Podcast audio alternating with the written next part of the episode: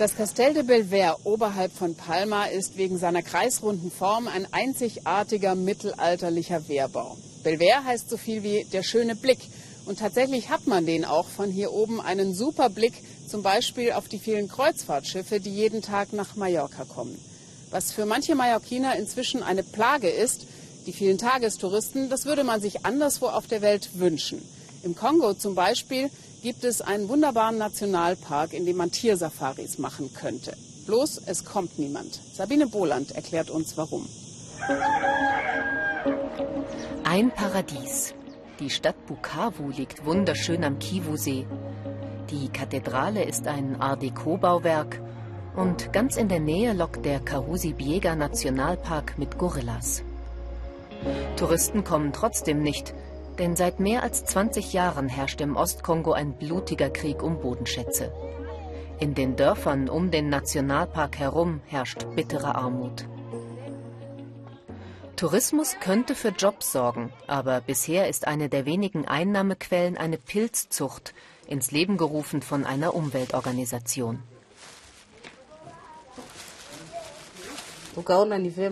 Diese Pilze helfen auch mit, den Nationalpark zu schützen, denn dann gehen die Frauen nicht mehr dorthin, um zu plündern. Hier richtet also kein Massentourismus Schaden an, sondern die Einheimischen selbst. Die Pole-Pole-Stiftung bindet sie daher in den Umweltschutz mit ein. Heute nehmen die Umweltschützer die Pilzzüchterinnen mit zum Gorilla-Trekking. Auf dem Weg zum Nationalpark treffen wir auf Bauern aus der Umgebung, Viele von ihnen nutzen den Park, obwohl das streng verboten ist. Sie weiden ihr Vieh, wildern, plündern, fällen Bäume. Der ehemalige Ranger John Kahekwa weiß, dass sie oft keine andere Wahl haben. Die Armut in unserer Region führt dazu, dass die Leute den Park ausbeuten. Viele sind dort schon verhaftet worden, waren im Gefängnis oder mussten Strafen zahlen. So wie er es Touristen erklären würde, erläutert John erstmal, wie die Frauen sich angesichts von Gorillas zu verhalten haben.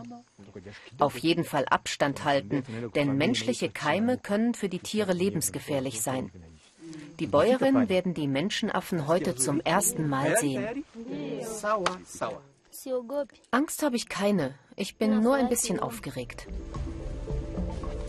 Und dann geht es los, mitten in den Regenwald hinein. In Uganda und Ruanda wird mit Gorilla-Trekking viel Geld verdient. Darauf hoffen sie hier auch. Spurenleser verfolgen täglich, wo die Menschenaffen sich aufhalten. Manchmal dauert es Stunden, bis sie sie finden. Aber wir haben Glück. Nach kurzer Wanderung treffen wir auf die Familie von Chimanuka. Der Silberrücken ist der Chef einer 19-köpfigen Familie.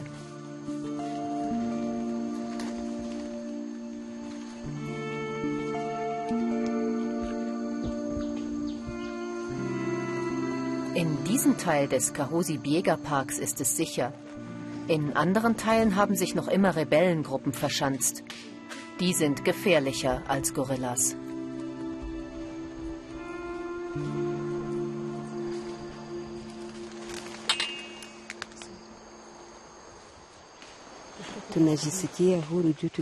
Zuerst dachte ich, sie beißen, aber jetzt bin ich glücklich. Ich wusste nicht, wie wichtig dieser Park ist. John Kahekwas Strategie scheint aufzugehen. Ich werde den Park in Zukunft beschützen und dafür sorgen, dass diese Tiere sicher sind und niemand mehr kommt, um zu plündern. Ob sie ihr Versprechen halten kann, hängt wohl auch davon ab, wie sich die Region wirtschaftlich entwickelt. Deshalb hoffen sie auf zahlungskräftige Gorilla-Touristen. Die könnten zumindest ein bisschen was zum Positiven verändern. Sehen Sie, wie wir dieses Weltkulturerbe schützen? Sie sind hierher in den Kahusi Biega Park gekommen und es war kein Problem. Wir hätten sehr gerne mehr Touristen hier, denn dann hätten wir Ranger und unsere Familien eine Zukunft.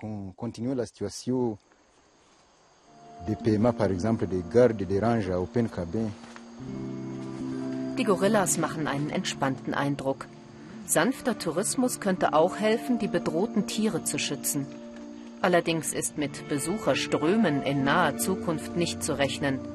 Dazu muss im Ostkongo erstmal Frieden sein.